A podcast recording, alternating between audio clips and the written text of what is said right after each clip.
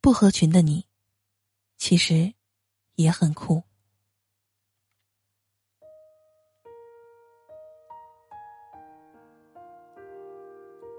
我在上小学、初中、高中，甚至上大学，每每开学前，我的父亲就会告诉我：“孩子，到了学校，要和周围人搞好关系，一定要合群，跟着大家走，不要搞什么特殊化。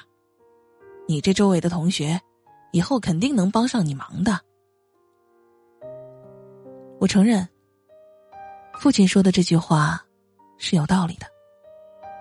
这句话也是很多家长给孩子常说的一句话。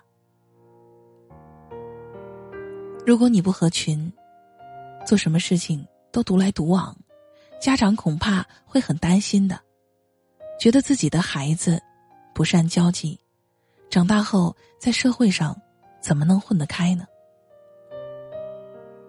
于是。你在自己的小圈子里，开始逢场作戏。大家明明聊着你不感兴趣的话题，你还是迎合着。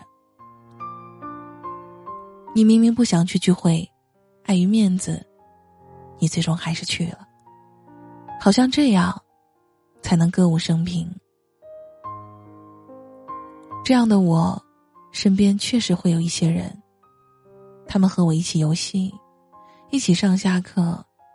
一起吃饭，看起来我们密不可分，无话不说。然并卵，能和我说真心话的人有几个呢？前段时间，一个师妹问我借钱，我问她：“你借钱干嘛？这都快放假了。”师妹说。宿舍人说放假前去外面吃个饭，唱唱歌，聚一聚。我没多少钱了，所以，那你可以选择不去啊。我说道。你猜我这师妹怎么说？其实我也不想去，但是他们都去，我不去，那多没面子啊！如果我不去，他们孤立我怎么办？到时候没人和我说话了。我一个人在宿舍，那得多无聊啊！我原本在手机上输入了一长串的字，给他讲讲道理，但最后还是全部删除，借了他一百块钱。最后，晚上十一点的时候，我看到了师妹朋友圈的动态，一张宿舍的四人合影，师妹笑得很牵强，配的文字是。今天真的很开心，和小仙女们吃了饭，拍了照，下学期见，比心。我看完后给师妹评论了一句：“你努力合群的样子，真可怜。”有很多时候，很多人会告诉我们要合群，其实合群并不是一件好事儿，人云亦云，很多的时候都是无效的社交，很大程度的。会禁锢住你的想法，和你前进的脚步。而所谓合群，很有可能会让你变得盲目、心口不一，变成一个从众者，而能换来的只是一句“某某某人还不错”。可能，人是一种群居动物吧。在当被孤立的时候，整个人会在一种不被需要。自我封闭的状态下生活，会使人孤独、寂寞，而这种寂寞和孤独，往往是常人难以忍受的。读书的人要甘于寂寞，寂寞能安定，定则心静，静则心清，清则心明，明。则明白一切事理。这句话是黄宾虹的一句话，我也将这句话作为我的座右铭。但凡成功之人，往往都要经历一些迷茫且没人支持的岁月，而这段时光恰恰是沉淀自我的关键阶段。这就意味着你要忍受常人所不能忍受的寂寞和孤独。我始终觉得不合群是一件非常酷的事情。朋友小雅就是一个很不合群的人，而我最欣赏她的，就是她的不合群。我觉得她不是公主，不是女神，我觉得那么说太普通了。我认为她是女王。她那不合群的骨子里，都透着女王的高贵。五年前，小雅考入了某不知名二幺幺，毕业后啊，放弃了保送清华的机会，毅然决然的考入清华。现在，小雅已经是清华新闻与传播学院研一的学生了。我问小雅，为什么要放弃保送自己考呢？考研真的很累，很辛苦的。小雅说：“保送。”显示不出我的实力，就是这短短一句话，我感受到了小雅强大的气场和坚定的信念。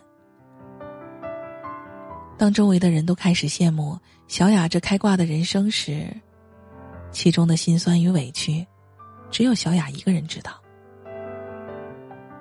小雅在读本科的时候，就是那种做什么事儿，都是特别特立独行的人。他的特立独行引起了周围人的不满与排斥。小雅的室友 A 说：“小雅，你该不会是个傻子吧？高中三年还没读够呀？”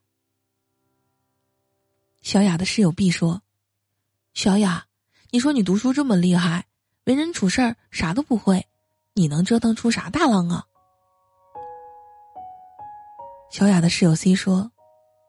小雅，男生都不喜欢要强的女生的，你这样，以后就注孤了。周围人都嘲笑着小雅，也有好心的同学好言相劝要合群，但是小雅丝毫没有动过摇。小雅总是一笑而过，忙着她自己的事情。当别人在睡觉追剧的时候，小雅就拿着一大盒牛奶。去了图书馆。当别人在 shopping 的时候，小雅一个人在电脑前写小说。当别人放假回家，各种聚会忙得不亦乐乎的时候，他在实验室做实验。他学习素描，学习剪辑，学习写作，除了睡觉，他总是在忙，时间安排的满满的。大学四年，他坚持写手账。在他的手账中，只有一次聚会，就是写实验。当别人还在考虑英语四级怎么过的，他英语六级，普通话证、计算机二级证，各种证大一都拿到了手。当别人都拿到 offer 并有不错的薪水的时候，他气力从文，学习传媒，考入了清华。我觉得小雅是一个能耐得住寂寞的人。读书啊，可能就是他平时的乐趣吧。毕业时，我帮小雅整理寄回家的书。我把书摞起来，竟然和我差不多一样高。我问小雅：“这样快不快乐？”小雅说：“我觉得很快乐，这样的生活是我想要的。”很多人会说我不合群，但正是因为我的不合群，让我有更多的时间去做自己喜欢的事情：学习、读书、写作、旅行。这一切都按照我自己喜欢的方式，有条不紊的进行着。小雅的室友有的嫁为人妻，有的考了公务员，每月拿着不到四千的死工资，而小雅。每个月靠写文，就有一万的收入。他可以想去自己想去的城市，买最新的手机，成为朋友圈中最酷的那个人。不合群的人，内心都有属于自己的大格局。这句话是子川告诉我的。说起子川，在大学的时候，子川被同宿舍人称为怪胎。子川在上大学的时候，从不与宿舍同学为伍。别人在打游戏撩妹子的时候，子川整晚整晚的熬夜，给别人当枪手。一千字，自己就拿二十。子川摸了摸稀疏的头发，笑了笑说：“这都是熬夜熬的。”想要成功，还是要付出点代价的。大三那年，子川用稿费买了单反，一个人开始学习摄影。从刚开始免费给人拍照，到最后别人请拍婚纱照，子川一个人活得像一支队伍，白天去拍照，晚上写文修片，吃饭的时间都是挤出来的。子川告诉我，他看见别人吃吃喝喝、玩玩乐乐，其实有时候挺羡慕的。但是子川明白一个道理：耐得住寂寞，才守得住繁华。大四那年，子川就成立了自己的工作室，开始研究摄影和电影。可能是当时的运气好，赶上了饶雪漫、苏有朋宣传左耳电影，是子川接待的。子川说：“在那之后，脸皮厚了，野心就大了。认识了中国校园之父，在他的介绍下，认识了王希。去年获得了公益广告的铜奖，今年呀，春晚还邀请了我的工作室呢。”子川一直说是自己的运气好，有好的机遇，但其实不然。如果没有忍受。大学那几年的孤独和嘲笑，就算机遇摆在了子川面前，他也抓不住。子川告诉我，不合群并非坏事儿，不合群的人啊，心里都有一个大格局，他会内心笃定自己想做的事儿，他会独辟蹊径，想自己该问的问题，他知道未来会来的，因为未来就在他的格局里面。子川确实是一个怪胎，因为他和常人不一样。看着子川的朋友圈，众星云集，真酷。贾平凹先生说：“真正的孤独者，不言孤独，偶尔做些长啸，如我们看到的瘦，弱者。”都是群居者，所以有芸芸众生。为什么不合群的人这么酷？他们凭什么这么酷？因为他们是猛兽，是站在了食物链顶端的猛兽。